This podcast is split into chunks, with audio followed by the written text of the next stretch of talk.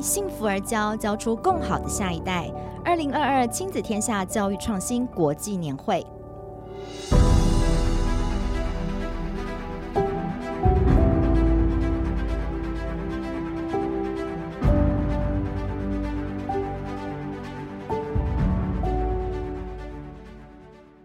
好朋友们，我是这一场的幸福好茶屋客座主持人，同时呢，也是 Podcast 的频道啾团的主持人。你好，我叫 JoJo。那今天谢谢你们来，给自己一个非常开心的掌声，来参与就是呢，我今天跟六指渊的对话。那在今天呢，我们在这个荧幕上头的呢，则是我们的无限学院创办人六指渊。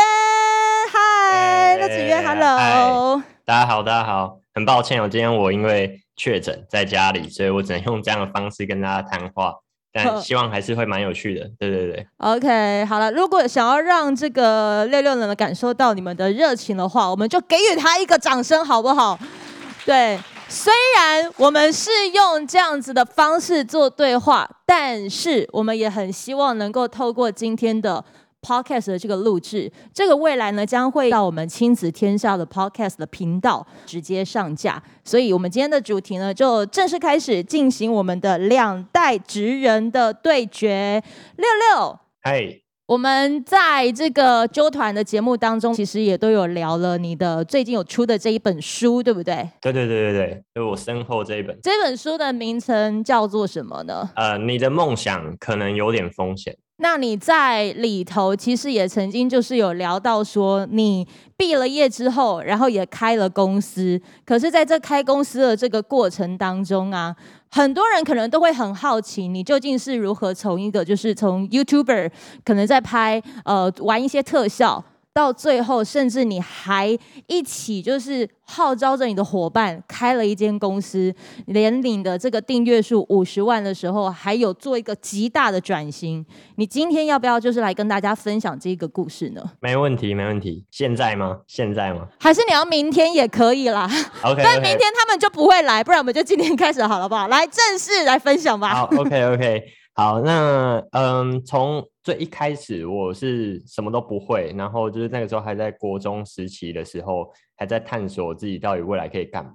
因为 我我妈其实在我很小的时候就问过我一个很特别的问题哦，她问我说：“如果你现在啊，我给你一百万，然后你就出去外面自己想办法过生活，跟你没有任何母子关系。”这样子，你有没有办法靠那一百万顺利的长到大？这样子，然后那个时候我被我妈这一个特别的问题吓到，然后我那个时候还真的试算了一下，哎，一百万，一百万，我有办法活多久？一百万这听起来也不是一个小数目啊，但是好像也不多，我会不会一年就花完了？会不会两年就花完了？然后我就在想，到底到底是什么原因让我觉得这种事情好像不太可行？这样子，那后来原因就是发现说，哎，我好像就没有任何一技之长。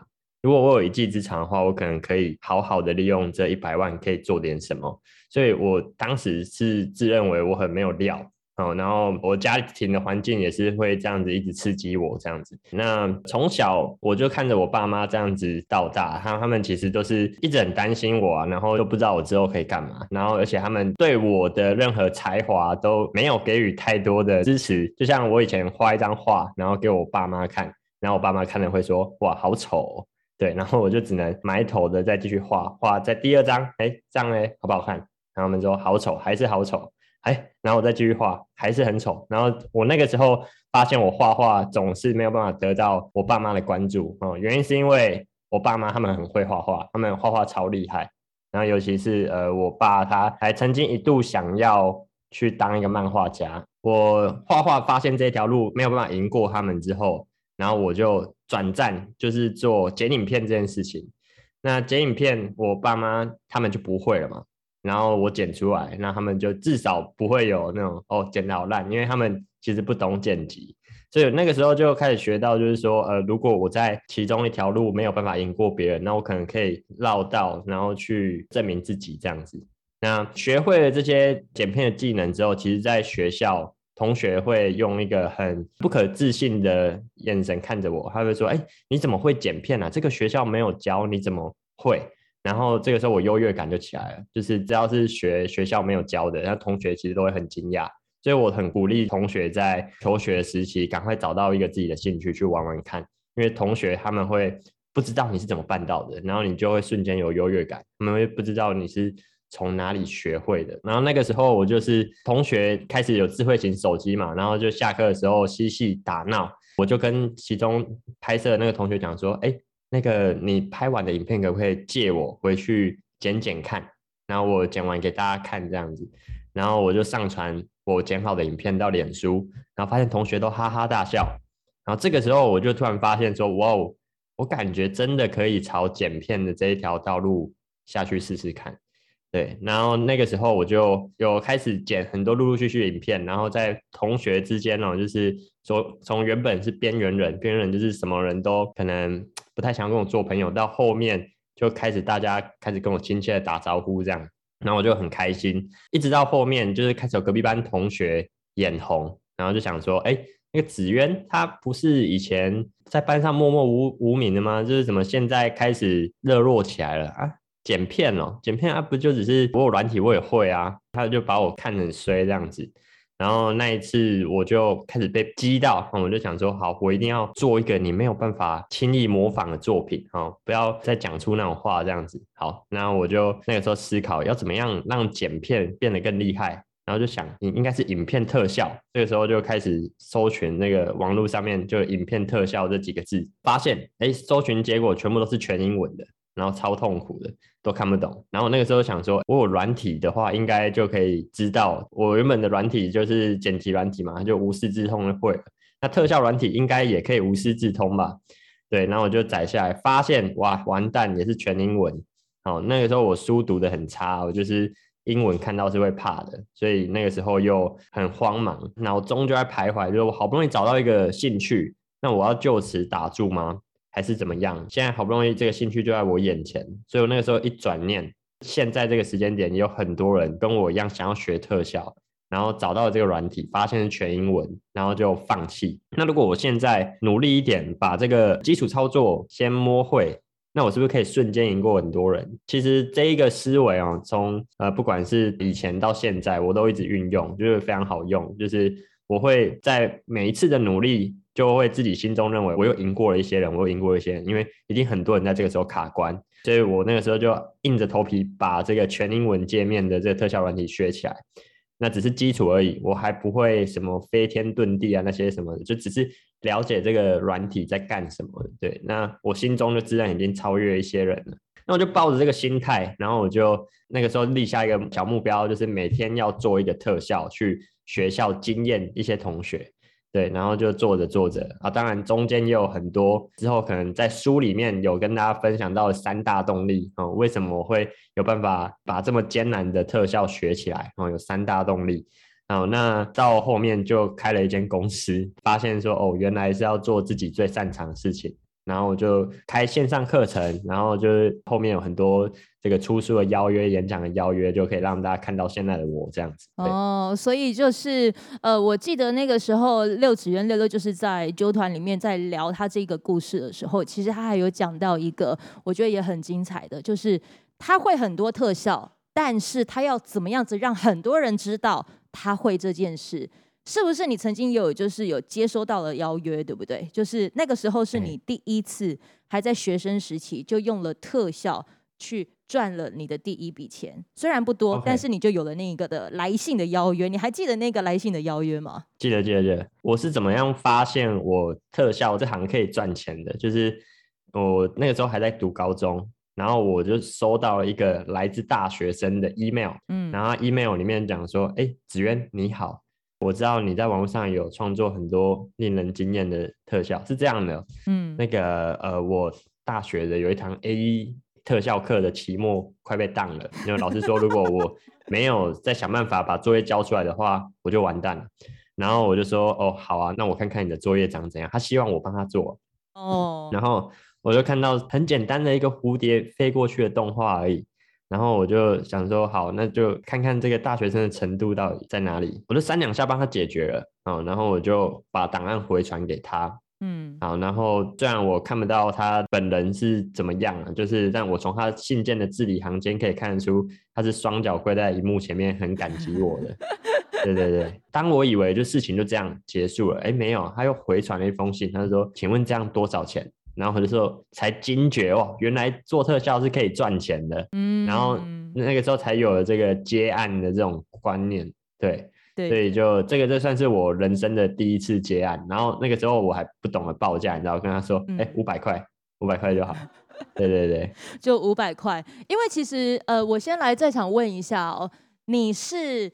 家里有小孩知道六指渊的举手，六六会看得到大家吗？还是我要把我的这一台转过去给大？哎、欸，好，你可以，你可以转过去。你现在只看得到我，我对不对？对对对。OK，那我现在要当 YouTuber。你好，我们现在呢就来看一下哦。来，有没有跟他挥挥手一下好吗？你看，就真的有这么多人。欸、我先问一下哦，就真的是你家小孩呃知道六指渊的举手？好，你不是透过小孩知道六子渊，而是你自己本身就知道六六的举手。哦，为什么你会注意到他呢？啊、哦，因为你本身是新闻系的。哦，所以你需要用 Premiere 跟 Adobe 来剪辑，然后在 YouTube 上面只要搜寻，基本上就会出现他的教学影片。哦，对，所以那时候才知道他。所以你看，你只要一打特效两个字的时候，其实出现的就是六指渊，对不对？对对。但是这个时候，哎，就可以知道了。来，六六，不好意思，镜头还是要再交还我这边。好，好，因为刚才有讲到，打特效两个字就会出现六六，但是会不会有一种可能，他的作品好多，所以容易会被。盗用的情况，我觉得这个过程当中，你不可能就是很飞黄腾达，好像感觉机会很大，于是你就这样一直不断的在玩特效。可是你一定也会有，就是做特效被酸民酸的时候，一定有做特效发现怎么在其他平台看到你自己东西的时候，就很像是家里的孩子，可能他在做某一件事情的时候，他突然觉得很不如意了，他可能就从此停止了。但六六为什么他可以走到现在？嗯、我觉得你的那个心法很值得，就跟大家分享。对对对，我再跟大家复习一下。一开始就是发现这软体整个是英文界面的时候，我就告诉自己心里一个念头嘛：现在一定也有很多人跟我一样卡关。那我如果只要前进一点点，哪怕就只有一点点，我也会瞬间赢过一些人。那我就抱着这个心情，就是把这个英文界面的软体给学会。那刚刚第二个就是影片如果被盗用，以前我还不太懂得如何包装自己的影片，哦，然后就影片被盗到国外的某一个平台上面，然后结果被盗用出去的这个点阅还破了好几百万的观看。哇塞！来，请问一下六六，如果那个好几百万啊，它套用在 YouTube 上面的话呢，以这个点击流量，它可能会有多少的收入？可能就几万块吧。对，对那是几万块，就蛮蛮多的，对一个高中生来讲。对，那那个时候的心情呢，就是很复杂，就是说，哇，我的我的作品好多人看，但不是在我自己的平台上，所以那个时候的心态又又转了一下，就是说，今天我的影片我这边也有发，结果我这边的点阅那么少，那代表应该是我发布的方式有问题，所以才会造成就是我的点阅比较差，他的点阅比较好，代表我的影片其实它是有潜力的。对，然后那个时候就是用这样的转念，然后第二个转念就是说，哎，其实我应该好好的保护好我自己的作品，比如说我要让我的作品更有品牌感。以前我是都没有讲这个影片是谁做的，然后之后我就开始在影片里面的开头讲说，嗨，我是六子渊，不管我是哪一支影片，我开头一定讲。嗨，我是六指渊，这样即使我被盗用走了，大家还至少知道说，哦，这个是六指渊的影片，这样子。嗯，所以就是你会有这样子的方式来面对。那另外一个就是因为当你可能慢慢的你的作品被更多人看见，名气也一定越来越。越凸显嘛，所以你一定会有很多的声音开始在攻击吗？还是说在调教呢？你用什么样子的方式在面对这一些的文字，或者是对你的流言蜚语呢？其实我酸民算非常少，因为我本身就是不碰那个新三色暴力、写、新政治这些都不不碰。对，但还是有酸民，他们可能会讲说什么哇，早期啊，他们就会说特效做的好假，对，然后或者说这个这个影片就是剪的也太烂了吧，那这是很早期的，然后我就把他们的话都当真嘛，我就是赶快去 研究一下，好，我到底影片到底特效哪里还有不足的地方，然后就让他们当我的小老师这样子，对，所以以前我是这样子在看待酸民。好，然后到后面也发现了一件事情，就是说以前早期的作品太强调在华丽的特效本身上面了，这个影片本身几乎没有内容，以至于说观众他第一眼看到只会看到特效，然后去钻牛角尖在你的特效上面。那如果我在影片里面讲一些别的话，或者是用其他故事去包装，那观众就比较不会在意你特效做的好或差，他会执着在你其他可能故事上面，然后。呃，你的影片也会变得更有影响力，这样子。所以其实前期这种酸民是讲我技术很差还是怎么样，到后期就比较少酸民讲我技术差这样子。嗯，因为毕竟他们很仰慕你，我们不是说了吗？就是他们都甚至因为你做的那个蝴蝶飞舞的特效，都双脚跪下来了。对对对对对。对，好，那另外，因为我再来问一下，在场的这些好朋友们啊，就是家里，甚至可能你自己。以家里的小朋友来说好了，家里的小朋友好想要当 YouTuber，好想要当网红，他们有这个选项的，请举手。哎，还真的有。呃，请问这位美女，她你的孩子他怎么说？他现在是国中生，然后之前小学的时候在用那个 TikTok 在那边录，可是因为点阅率不高，所以他现在渐渐的又有点放弃。可是他又在钻研别的部分，看可不可以进 TikTok 去拍摄。哦，所以他就很想要，也希望当网红吗？他想要把自己表现出去，不见得一定要当网红，就是把他想要的东西发展出去，没有特定说一定要做什么。哦，就是想分享出去就对了。还有哪些家里的孩子也是网，就是也希望能当网红选项的？你你那个时候有讲说你家你家孩子也是有这个想法，是不是？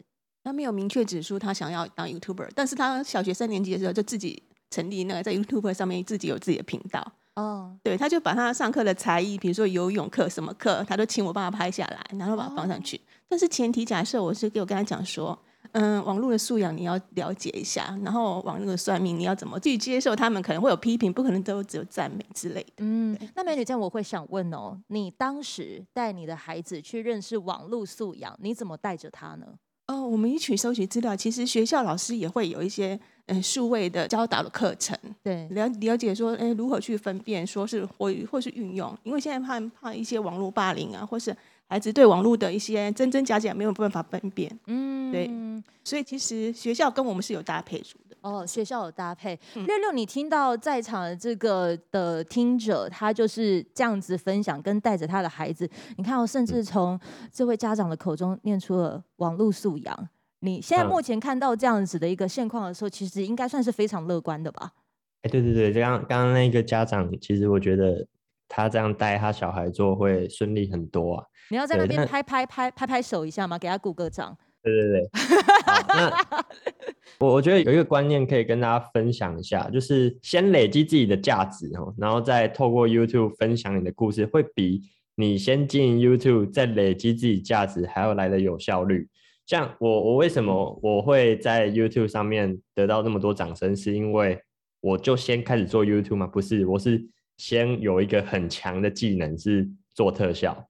我那个时候磨练了很久，然后也都还没有想要给别人看的意思，就是因为我怕我做出来被大家笑嘛。然后我就想尽办法先从同学手中练习，哦，然后我发也是发可能脸书的社团，我们班的人会看到而已。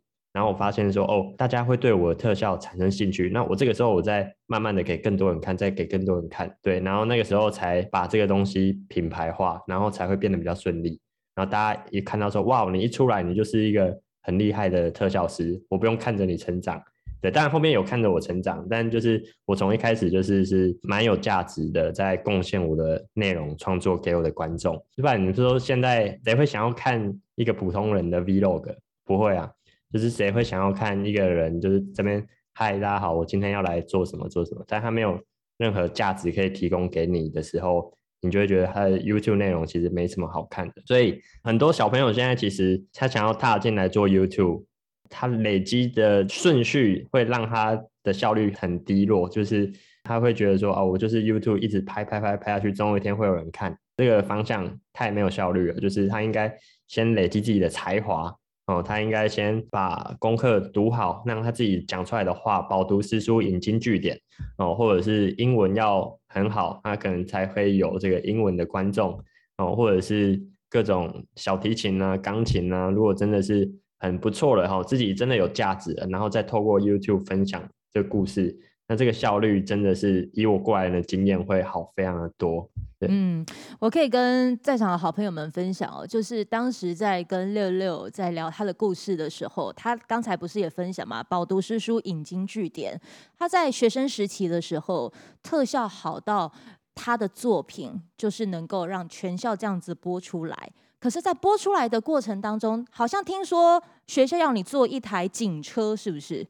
哦，对对对对对，对，那个、哦、这个这个这个故事就是要跟他讲读书有多么重要。对，对，对，就是我以前就是有一个反毒宣导比赛，然后之前有跟九九分享过，就是我那个时候剧情需要，然后需要一台警车啊，可是我借不到警车怎么办？我是三 D 建模一台假的警车，那个时候是教官邀请我去比这个反毒比赛啊，然后他就跟我说，哎。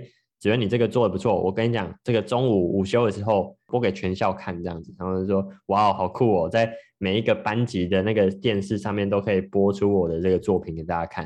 然后那个时候播完啊，同学哇都很开心嘛，就是说哇，那个子渊你怎么好厉害哦，你有办法就是借到这个警车哎，他说借到，所以代表他们都以为那个警车是真的。哦，那我就很开心，代表我特效做的很不错。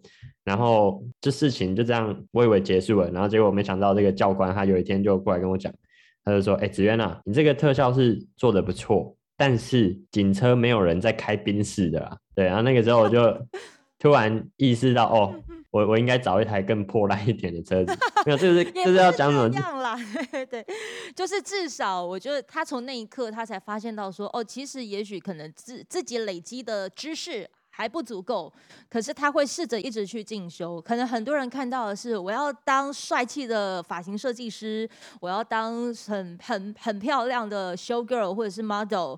没有人看见他可能为了走台步，他花上了多少的努力去进行美姿美仪。没有人看到他在拿起剪刀剪别人的头发之前，他其实已经训练了，已经洗了一万颗的头，去适应头型，去知道原来有些人的发根是脆弱的，有些人怎么扯就是都还停留在他的头上的。他是必须要做一些可能别人看不见的努力。所以我觉得透过他的故事，甚至他有讲到说，如果你试着让你自己跟强的人在一起，他是能够 push 你可以再继续往前迈进，而且甚至他也提到说，他在最做。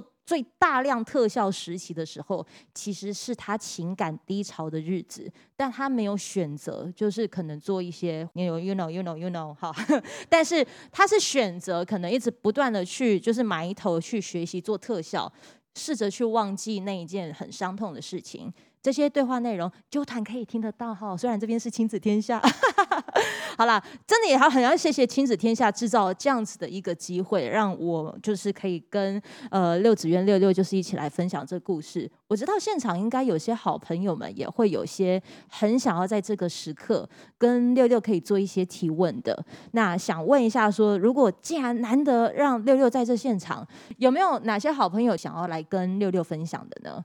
你可以举个手，然后让。我看见你，然后举手的同时呢，我也会把这个小礼物就是放在你的手上。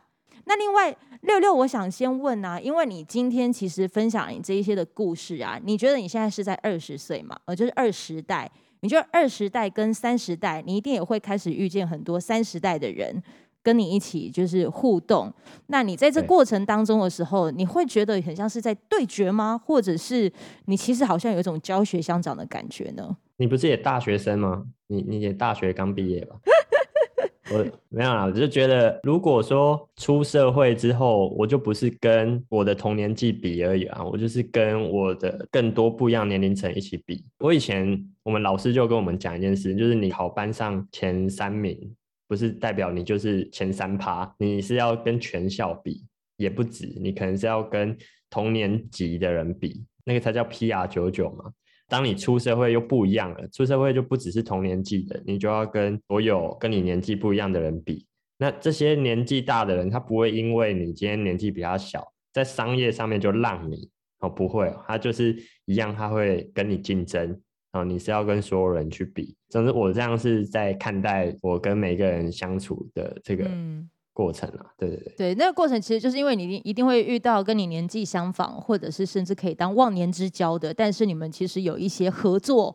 那你在合作或者是你去洽谈的过程当中，如果有人因着你的外在或者是你的资历，觉得你好年轻，然后于是就可能就觉得已经开始有出现了那所谓的阶级之分的时候，我觉得那个心魔的克服不是一件容易的事情。对对对，这我就不管各行各业，一定都是这样。今天大家能够坐在这个地方，也许你请的特休，也许你就是在今天刚好有这时刻，刚好是让孩子呢可以在其他的环境里，在那边自在的时刻，你自己有个喘息的空间坐下来，只为了能够离开之后，知道跟你家小孩聊一聊。今天有难得坐在这个地方，我觉得短短的四十分钟，你们愿意来到这边的场域，都等于你希望能给自己。不管是你跟你孩子之间的亲子关系，或者是你想对你自己对于亲职的知识再多一点累积，我觉得你们都应该可以在这边给我一个掌声，就是谢谢你们自己真的来到这场域，听到这些故事，谢谢你们，真的。你们有什么想要跟他说的吗？来，好，主持人好，刘刘好，我是国中老师。我今天请假上来，对，我从台我从台南 上来，跟我同事。你从哪里？台台南。台南是。Oh. 那我想问一下，就是因为我们现在的国中的孩子其实自主能力很强，他们也很希望成名被看见。那当然，成为 YouTuber 或是网红是一个他们首选的工作。我想要请您给国中生一个建议：如果有志从事这样的。工作或是这样的向往，是不是在国中时需要累积踏实的能力，而不是只有有梦最美而已？好，这边请稍等一下，老师你是教哪一科的？我们两个是教国文，国文老师。然后您也有看到这个现象，所以你希望能够就是让六六可以说一些。然后希望录完之后，就是我可以回去放给我，因为老师讲都是老生常谈，老师说，可是从不同的大哥哥，而且是成功的大哥哥的嘴巴讲出来，孩子们的领略程度会更好。哦，希望给我们的，就是让我们在上课或是当教学的过程中，或是在分享的过程中，是实际上从真正国中生、高中生在踏实的付出学习的过程中，给他们点建议。谢谢。OK，好，是哪一间？哪一间国中？哪一间国中？台南市安平国中。哦，安平国中。好，来，那把时间交给六六。好，安平国中的各位，你们好，就是 我是那个 YouTuber 六子渊。那呃，我想要让你们知道一件事情，就是开 YouTube 账号，这个每个人都会。今天是老人哦，你阿公阿妈他可能都会开一个 YouTube 频道了。然后或者是你今天比你小的弟弟妹妹，他也会开一个 YouTube 频道。那我们今天我们要让我们的 YouTube 频道被很多人看到，就要让别人想要看我们的东西。如果你什么都不会，那谁要看你的东西？有的时候在各个年纪有那个年纪适合做的事情。我那个时候是什么时候开始经营我的六子渊频道？我是大学大概大二的时候才开始做。啊，那那个时候为什么适合做 YouTube？是因为我其实做 YouTube，我还得烦恼很多东西。我得同时经营我的脸书，经营我的 IG，经营我的 TikTok，经营我的 Twitter。我需要的是时间。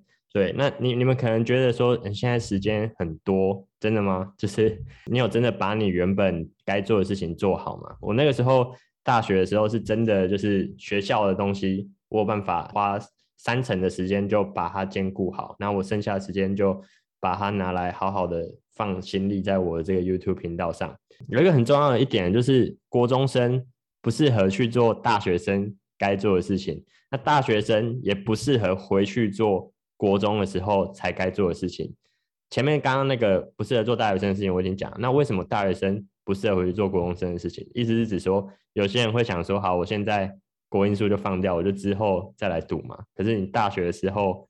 你已经没有那个学习的心力，回去再恶补你以前国中生的时候该做的事情了。那就尤其你今天出社会之后，你可能想说，没关系，我出社会之后，我再来回去恶补我的国英数。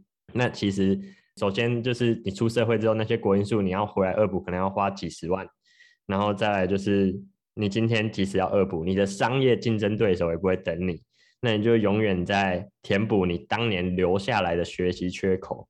所以又回到我刚刚其实前面有跟大家分享到的，先累积自己的价值，然后再透过 YouTube 分享你的故事，会比你先经营 YouTube 再累积自己的价值还要来得有效率。YouTube 它这个经营下去，它是一个时间怪兽，它就是会吞噬掉你所有原本该做的事情。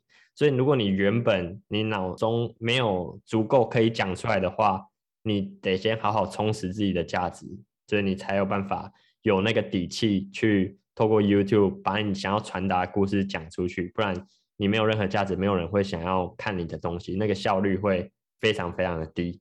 对，嗯，OK，呃，我跟六六分享一下，就是你这样在讲的过程当中呢，这位安平国中的老师，就是虽然戴着口罩，但他笑出来，对，对，对，对，就是一直点头，一直点头。最后还是我们让我们六六来做个简单的结语好了，因为我知道今天短短的不到一个小时的时间。要他把那三个心法，就是专注于做自己喜爱并且能够发挥专长的事物上，那个三个心法，其实短时间真的没有办法讲完。